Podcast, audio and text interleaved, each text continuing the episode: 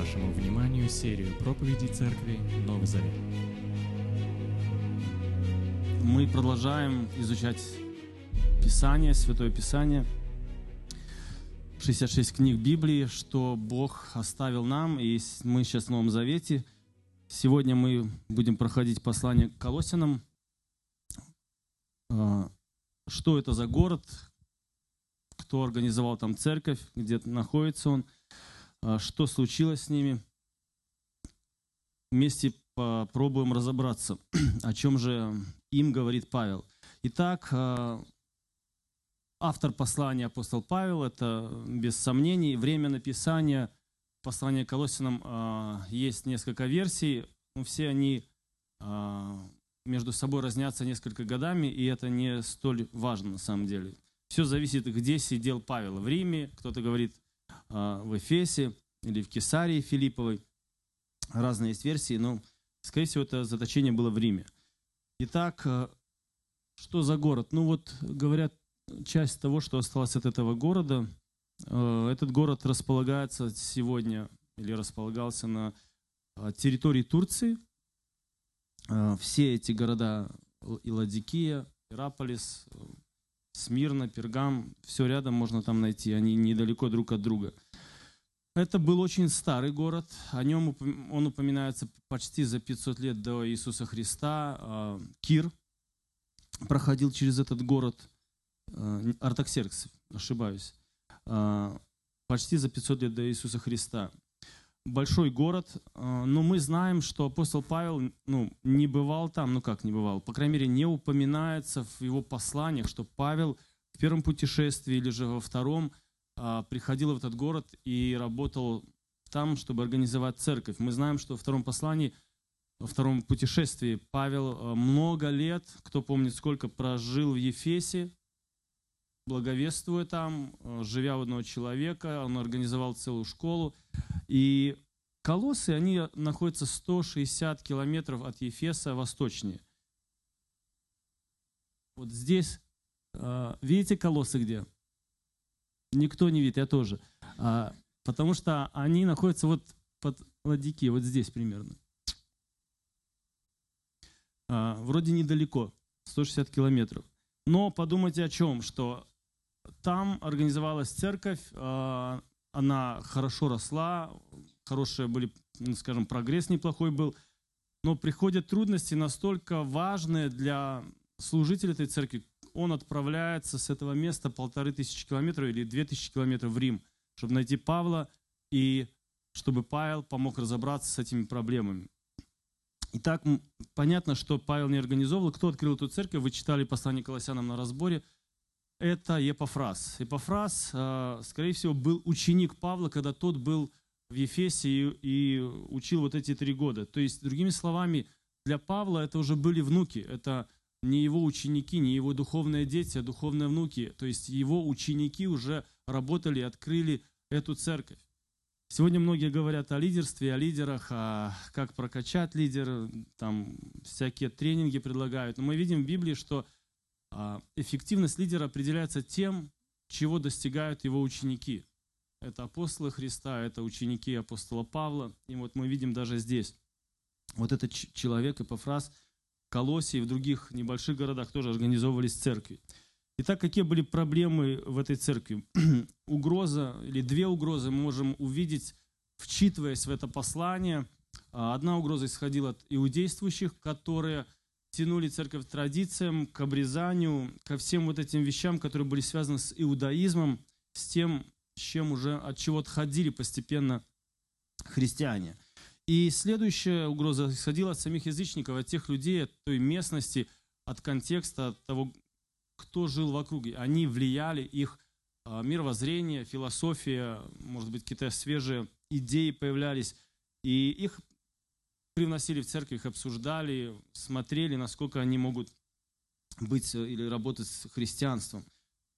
Мы, э, можно по-разному разделить э, это послание. Есть более подробный план, менее подробный план. Вот небольшой план я набросал.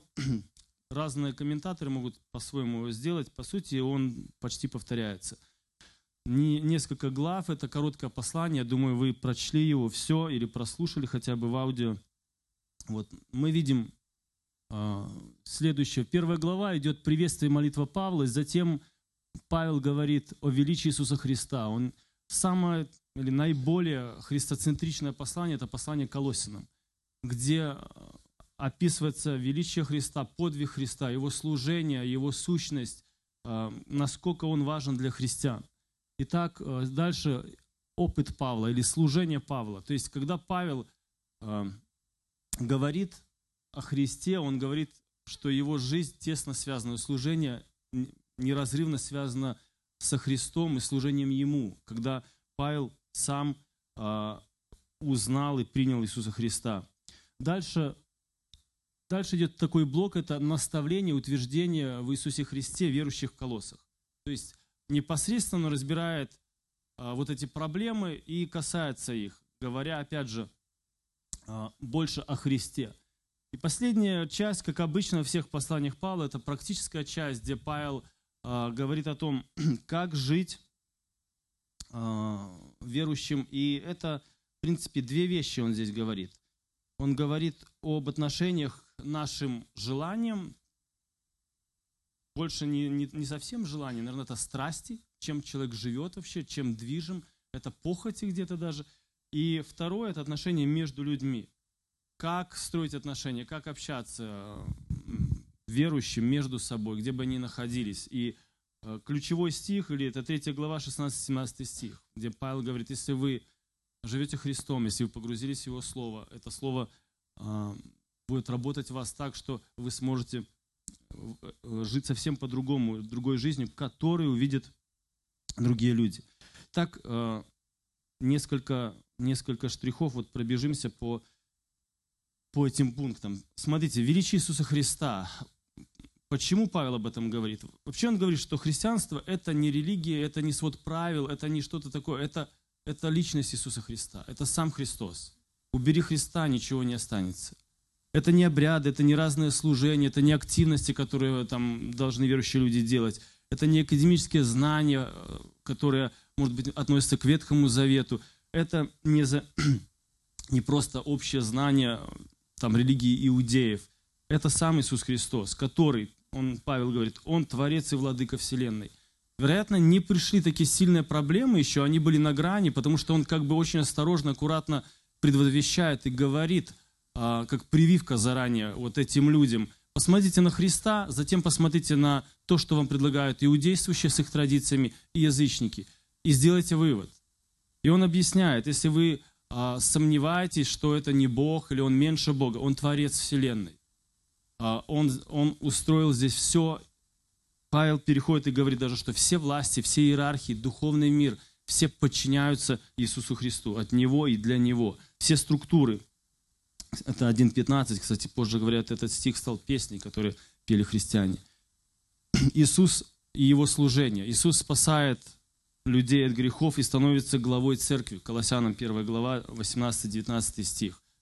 Павел как бы опять, он подводит, он говорит, если вы хотите иметь спасение, спасение невозможно в отрыве от его главы, от Иисуса Христа. Если у вас нет с ним отношений, вы вне спасения. То есть нереально эм, просто там иметь какие-то вещи, атрибутику, а, съездить даже в какой-то супер дорогой паломнический поход, вернуться назад. Ничего это не играет роли, не поможет. А, одно из служений, мы говорим, Христос примирил людей с Богом, Христос стал главой церкви. И вот то, что коснулось самого Павла, он говорит свой опыт, он переходит и говорит, ребята, он настолько велик, он настолько его служение настолько великим, и оно сделало даже во мне такие перемены, что я стал его служителем. Мы знаем, все, кто верующий читал, а, как Павел уверовал, да, ему не надо было много объяснять. Христос явился, и он готов был ему служить. И дальше он продолжает. «Я ради этого служения, ради служения великому царю, Творцу неба и земли, всего духовного, физического мира, ради этого я нахожусь в вузах, я в тюрьме я в заточении. Вероятнее всего, это был домашний арест, потому что к нему могли приходить друзья, он мог писать письма. И я в этих узах радуюсь Я не просто сижу и пою песню, что однажды все страдания закончатся. Я просто живу и радуюсь каждому дню. И он говорит, я здесь, потому что я хотел, чтобы вот эта надежда, она распространилась всем людям, она была доступна для всех людей. И в второй главе, продолжая эту тему, он говорит не просто, это не просто я делаю налегке, там есть в синодальном такое слово, которое, может быть, помните, он говорит, я подвязаюсь за это служение. Это слово подвиг, то есть это, это не служение налегке, я прогулялся, как мы говорим, первое, второе путешествие Павла. Он, он, в, он в борьбе, это на грани подвига, все его силы, все его а, вся цель или смысл для него – это делать вот это дело наилучшим образом для Иисуса Христа. И он не жалеет ни здоровья, он не жалеет ни репутации, а, он все, самого себя, всю свою сущность, можно сказать, полагает этому делу. И дальше со, второго, а, со второй главы, с четвертого стиха, целую вторую главу Павел пытается объяснить вот этим людям, которые появились или начинают появляться, которые подкидывают разные идеи и добавляют к труду Иисуса Христа что-то. А, две вещи там могли быть. Это предание человеческое, или, как он говорит, чтобы не увлекли по стихиям мира, буквально по, по частицам, элементарным частицам, где а, в английском написано «дух» просто. У нас вот такой перевод а, в многих переводах речь идет просто о духовных существах, которые участвовали там или, или в, какой-то, в каком-то труде, но люди стали им поклоняться или говорили об их поклонении, или о их важности, а, что придавало, может быть, особую роль некоторым учителям, которые говорили, мы имеем связь с ангелами, с духами. И Павел четко объясняет, что если вы не с народом Божьим, если вы не со Христом, вы не с народом Божьим, если вы не с главой, вы не с телом, если вы с ним не имеете связи, весь ваш этот опыт, э, который вы лично имеете, какие-то откровения, переживания, это ноль просто. Это просто ваш опыт, но он никак не повлияет на а, вашу духовную жизнь, на ваше спасение. А, интересный был подход. То есть, смотрите, приходят иудействующие, они очень тонко закидывают свои сети. Почему? Они говорят, если вы не обрезаны, помните, евреи были народ Божий. Народ Божий, которого был э, знак отличительный, это обрезание. Он говорит, да, вы христиане, но если вы не обрезаны, вы не с народом Божьим. Если вы не с народом Божьим, вы не с Богом. Поэтому вам надо обрезание.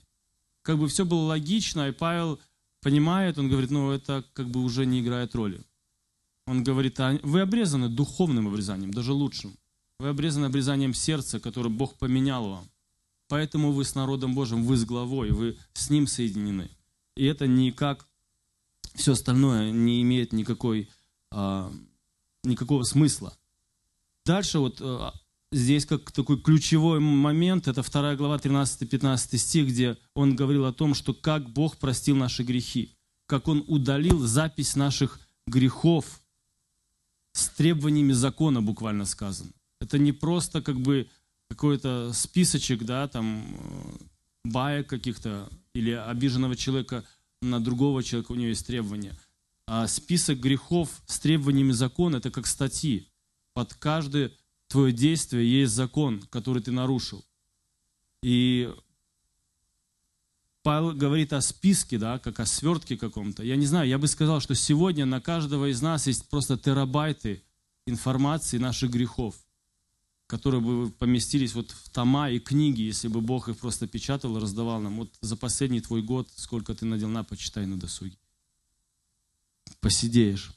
А, что Павел говорит? Если подытожить все в одном предложении, он как бы объясняет. Он объясняет подвиг Христа и между строк задает вопрос слушателям.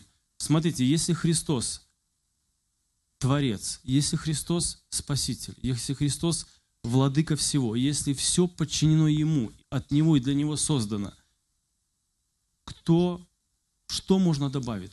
Неужели какие-то мистические или аскетические практики заменят Иисуса Христа или сделают вас более приемлемым в глазах Бога. То, что пытались практиковать те люди. Он говорит, это абсурд. Это не играет никакой роли. И поэтому все эти разговоры об откровениях от ангелов или же какие-то правила, которые надумали люди или держатся их без связи со Христом, ноль. Итак, практическая жизнь, да, последнее, о чем я э, упоминал, две, э, две темы, большие темы, они очень похожи с посланием Ефесянам или Ефесянам, и Виталий очень хорошо разложил, как мы оставляем свою старую жизнь, как мы входим в новую жизнь, что это постоянно цикл, мы каждый день это практикуем, мы делаем. Невозможно однажды все грехи снять человеку, и все, и он с этого момента больше не нужен, не совершенствуется или не работает над собой, он ходит в новых одеждах. Это не так, это постоянно э, наша работа. Сегодня я хотел бы рассмотреть, потому что послание большое, глубокое, и можно провести много времени, обычно так проповедники говорят, когда им больше нечего сказать. А, но сегодня я просто хотел рассмотреть а, молитву апостола Павла, которая записана в первой главе с 9 по 12 стих.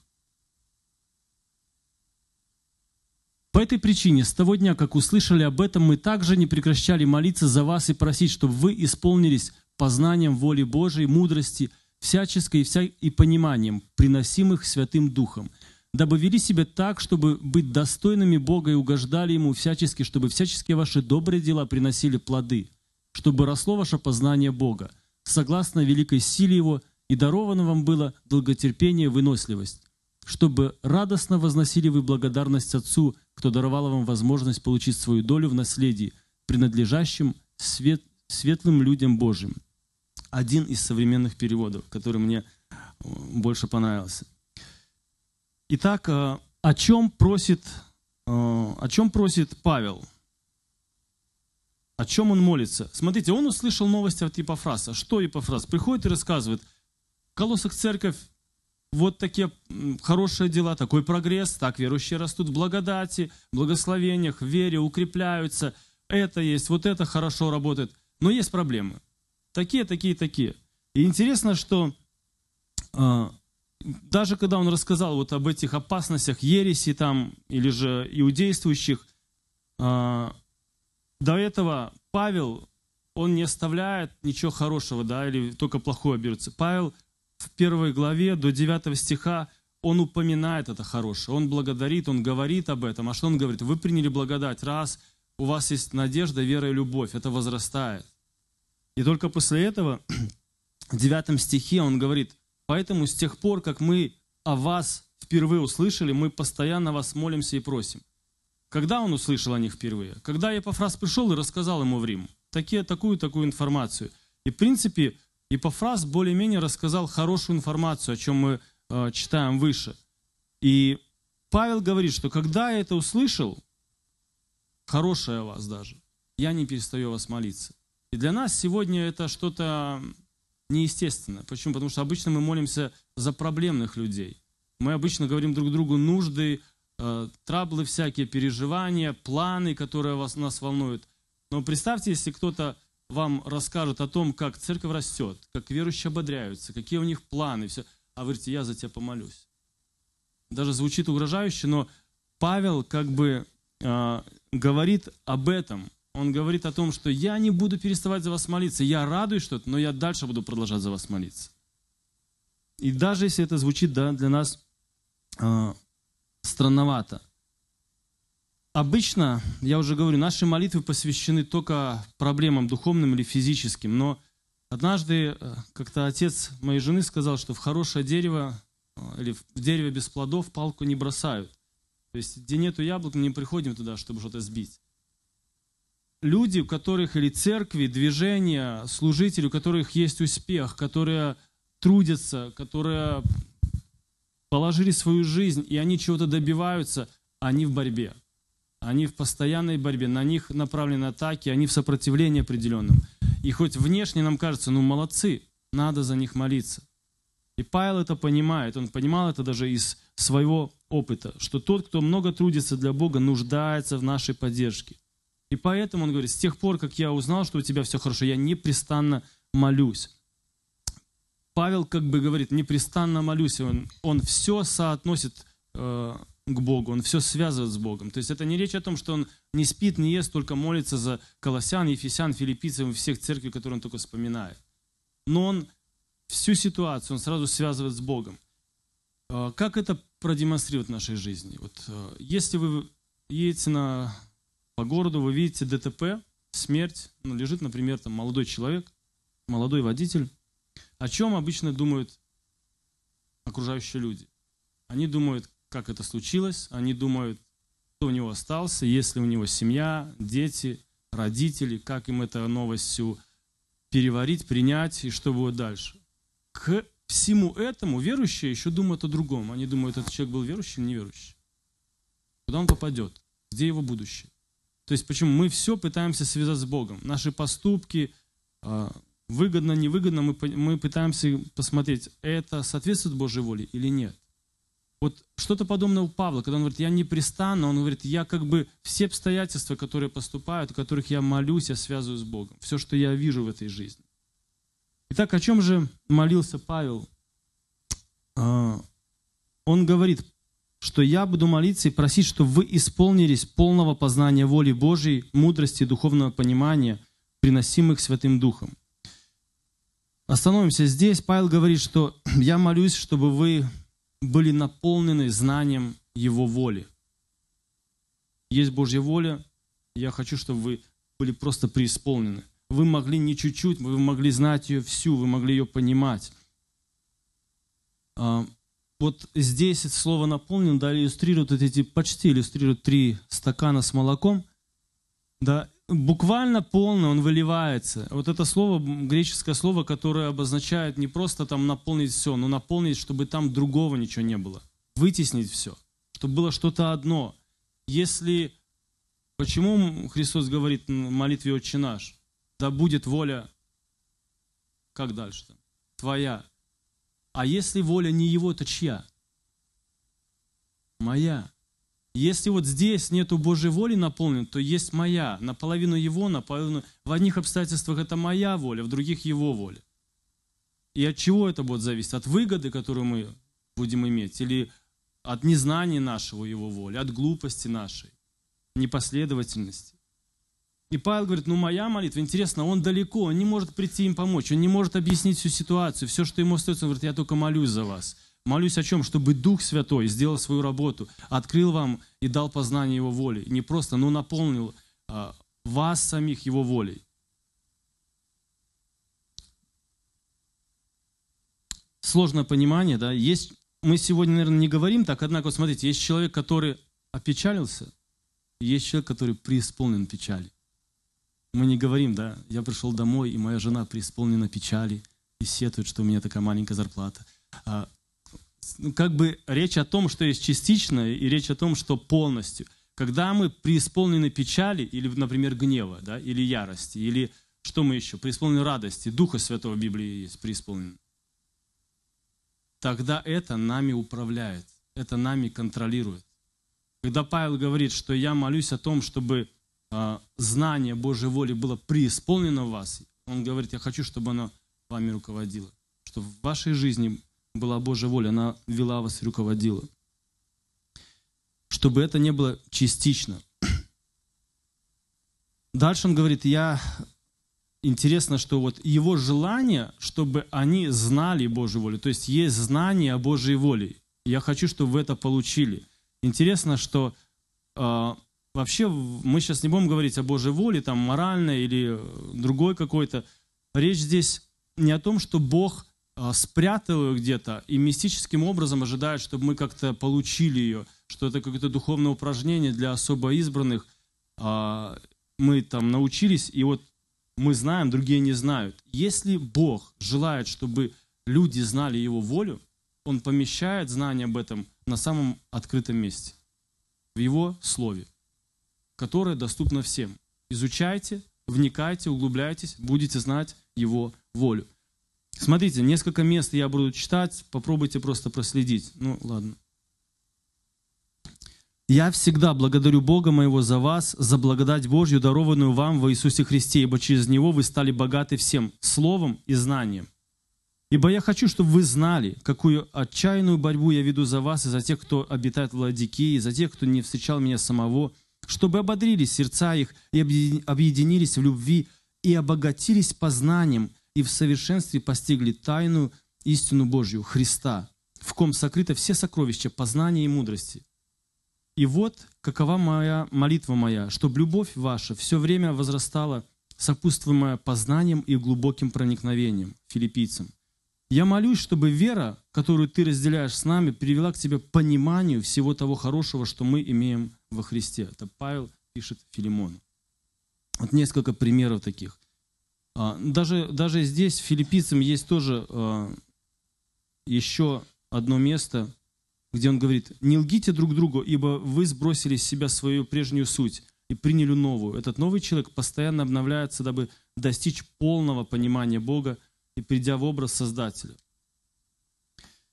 Итак, верующий должен обрести знание. Это молитва Павла, и вы знаете, наверное, даже все знают это слово греческое знание, гносис, здесь эпигносис, то есть особое или ну, усиливает значение вот этот предлог, который стоит в начале. Это глубокое знание, это сильное знание, это знание, которое будет контролировать человека, менять, влиять на, чело, на поведение человека. И Павел продолжает э, говорить об этом. Он говорит о том, что это повлияет, знание это, оно повлияет на вашу жизнь каким образом? Дабы вы вели себя так, чтобы быть достойным Бога и угождали Ему всячески, чтобы всякие ваши добрые дела приносили плоды, чтобы росло ваше познание Бога. То есть знание повлияет на вашу жизнь. Вот такой пример приведу вам. Представьте, что вы едете на автомобиле по лесной дороге ночью – у вас э, знаки ограничения скорости, и дикие животные, и давайте добавим туда и скользкую, мокрую, и туманную дорогу, и все, что только можно, и повороты. Вы читаете эти знаки. Но при всем этом вы разгоняетесь. Что случается? Или вам повезет, или не повезет. Да? А молодые говорят, что это риск, люди постарше говорят, это глупость. То есть, смотрите, вот знания, которые повлияют на ваше поведение. Я вижу, что меня предупреждают о том, что здесь, особенно в темное время суток, я не увижу, здесь животные, можно попасть в аварию, даже убиться. Я сбрасываю скорость, еду медленно и осторожно. Знание, которое влияет на мое поведение. Я предпринимаю что-то или не предпринимаю. И Павел говорит, что когда вы получаете знание Божьей воли, она повлияет на вас. Она будет менять, направлять вас совсем другим э, путем. Каким именно, что вы будете, как здесь написано, достойны Бога, вести себя, плоды приносить. И это, конечно, очень, э, это очень э, сильное заявление для нас. Это большой вызов. Бог призывает э, укорениться в Его волю, познать ее. И смотрите, сколько в Библии мест таких, которые об этом говорят. Например, 1 Петра 2,15. Общая просто цитаты. «Ибо такова есть воля Божья, чтобы мы делали добро». Там написано «заграждали уста безумных людей». А, отдельный контекст, там люди наговаривали на верующих, когда ты поступаешь правильно, им нечего сказать. Ну вот в этом есть Божья воля. Римлянам 12 главе написано, что познавали Божью волю. Ефесянам 5 главе тоже написано, познавайте, что есть воля Божья. И в 1 Фессалоникийцам 4 главе написано, Божья воля есть освящение ваше, чтобы мы жили святой жизнью буквально. В этой же послании, в 5 главе, он говорит, что воля Божья, чтобы вы были благодарны, вы за все благодарили. То есть есть э, просто много ясных, четких отрывков, где не надо особо углубляться, когда нам показана Божья воля, как жить, что мы должны делать вообще. И теперь посмотрите на 9 стих. Когда вы наполните знанием Его воли, которая будет проявляться во всей мудрости и духовном понимании. То есть это результат, это результат знания. Бог будет управлять вашей жизнью. То есть послушание – это результат самоконтроля. Самоконтроль – это результат контроля ума. И управление, разума, управление разумом это определяется знаниями, которые сюда поступают. Если сюда поступает Божья воля, да, его познание, кто он есть, как он эм, желает даже, чтобы мы жили, мы так и поступаем. Дальше вот быть достойным Бога, сильное выражение, да? Вот я попытался сравнение найти. Очень сложно найти сравнение, особенно с Богом, да. Как мы можем быть достойным Богу вообще? Ну как так жить? Кто может такой жизнью жить? Чтобы со стороны, ну ты просто как Бог живешь вообще. Ну Иисус Христос воплоти. Ну нереально, да? Вот если быть честным с собой, каждый скажет, ну вот шакал этот или гиен, да? Ну смотрите, несколько мест. Он обращается к фессалоникийцам и говорит, поступайте достойно Бога. Фессалоникийцам, не Коласинам. Ефес, Ефесянам он говорит, поступайте достойно звания, в котором вы призваны. Филиппийцам он велит жить достойно благовествования Христова. И мы действительно сами не сможем сделать это своими силами, если Бог нам не поможет. Поэтому Павел в другом месте говорит, молюсь, чтобы по богатству своей славы Он Духом Своим наделил вас внутренней силой, и чтобы через веру в ваши сердца вселился Христос. Ефесянам 3 глава. То есть сам Бог, который внутри нас будет давать нам силу жить достойной жизнью, когда мы подчиняемся а, Ему. Вот примеры такой жизни. Он говорит, я, находящийся в заключении ради Господа, умоляю вас, раз вы призваны Богом, то живите достойно вашего призвания. И вот будьте скромны и кротки, относитесь друг к другу с терпением и любовью. Вот пример достойной жизни. Это проявлять кротость и скромность в жизни. Будем жить достойно, как при свете дня, не предаваясь оргиям, пьянству, разврату, распущенности, вражде и зависти. Римлянам 13 глава. Еще один пример. Как это жить достойно Богу. Следующий он говорит, это приносить плод. Что за плод? Какие плоды бывают? Какой плод Христос желает, чтобы верующие приносили? какой плод мы будем приносить, когда мы будем исполняться, переполняться Его волей, знанием о Его воле. Это может быть разные вещи на самом деле. Это обращение других людей через наше свидетельство. Это материальная помощь друг другу. Это благочестивая жизнь.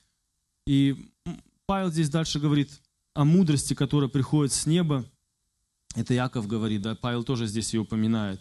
И в этой мудрости она тоже исполнена добрых плодов. Это правильное наше поведение. Это святое, святое поведение, это верное поведение. Эти плоды произрастают от знания Божьей воли. Вот, вот о чем говорит Павел в своей молитве. И следующее, о чем он говорит, это о росте. Если знание будет приносить э, всю пользу, которая была до этого, это то, что мы говорим, да, это и подражание Богу в поведении, да, это примеры, примерная жизнь. И здесь есть сила и рост. Знание будет приносить рост. Это процесс, который, то есть вы не остановитесь на месте. Божья воля, которая, Божье знание, познание воли, оно будет двигать нас, мы будем расти в любви, мы будем расти в надежде, в вере, в отношениях. Петр четко говорит, что Божье Слово, мы будем расти от Божьего Слова. Что побудет нас расти? Как младенцы, полюбите Божье Слово, он говорит. И следующее, о чем я уже упоминал, это сила. Познание Божьей воли будет давать верующим людям силу. Как это понимать, как это объяснить? Каждый день мы стареем, мы наоборот э, ветшаем, мы могли бы сказать, что ну какая у нас сила. Но Павел говорит о другом. Он говорит, хотя наше тело и умирает, или идет к этому процессу, но духовный человек получает силу, он обновляется каждый день. А, и об этом, э, в этом смысле он говорит. Здесь еще есть выносливость или терпение, но это больше синоним. Это синоним той же силы. То есть, смотрите, очень интересная молитва. Павел берет эту молитву э, и говорит об одном. Он говорит, попробуйте, я хочу, чтобы Бог наполнил вас познанием Божьей воли. Попробуйте, сделайте, идите в этом направлении. Христос однажды сказал э, религиозным лидерам, если вы хотите знать об этом учении, вы узнаете. Он говорит, то есть первый шаг – это желание. Так и здесь Павел говорит, наполните свою жизнь Божьей волей, такой будет результат. Кто из вас играл в баскетбол? Или, да, любители есть играть в баскетбол, хватает. А какая польза от игры в баскетбол? Никакой, есть вариант такой, да? Вырастешь, да. Ну, вообще говорят, что развивает там э, координацию, развивает периферийное зрение, развивает там прыжки, мышцы, э, сердечно-сосудистую систему, дыхательную систему, нервы даже, нейроны там укрепляет. Почему? Потому что очень много вещей надо делать, да, там развивается у человека как бы, как правильно сказать, зрительное восприятие объекта, то есть сколько метров, там вот снайпера потом хорошие становятся, баскетболисты. А, то есть одна игра влияет на разные сферы, на разные стороны. Просто одна игра может раскрывать. Ну, мы можем другую игру там тоже, я думаю, не, невозможно. Это, наверное, только там, если мы берем железо, качаемся, только одну группу мышц. Но если это игры подвижные, они будут влиять на несколько сторон организма. Я к чему? Здесь Павел говорит, вот если вы уделите внимание познанию Божьей воли, на что это повлияет в вашей жизни? На какие сферы в жизни повлияет? На силу, на рост, на практику правильную духовную, на вашу жизнь. Просто живите в этой воле, он говорит. А, поэтому, заканчивая, я призываю вас думать об этом. Это не та воля, о которой вы думаете, что мне завтра делать, поехать или не поехать, поступить. Это моральная воля. Мы говорим о моральной воле, о том, чтобы как поступать по тому, к чему призывает нас, нас Бог. Это грех или не грех. Вот эта область, нежели там лучше или хуже. Пусть Бог даст мудрости, но я хотел бы, чтобы мы молились об этом, чтобы Его воля, она пропитала нас – мы руководствовались, наши мотивы были, исходили из Его воли в жизни. Будем молиться. Отец, благодарим Тебя за послание Колосинам, благодарим за эту церковь, благодарим, что благодаря э, этой церкви мы имеем это послание, где мы видим Твоего Сына Иисуса Христа, Его подвиг, Его служение э, во всей красе, во всей полноте. Мы восторгаемся этим, мы радуемся этим, Господи. Мы вместе с Павлом сегодня молимся о том, чтобы нам, нам научиться, нам пребывать Твоей волей, наполняться ей, Господи, чтобы а, знание о Тебе, Боже, знание того, кто Ты есть, оно влияло на разные сферы нашей жизни. Благослови нас в этом сегодня вместе мы. Аминь.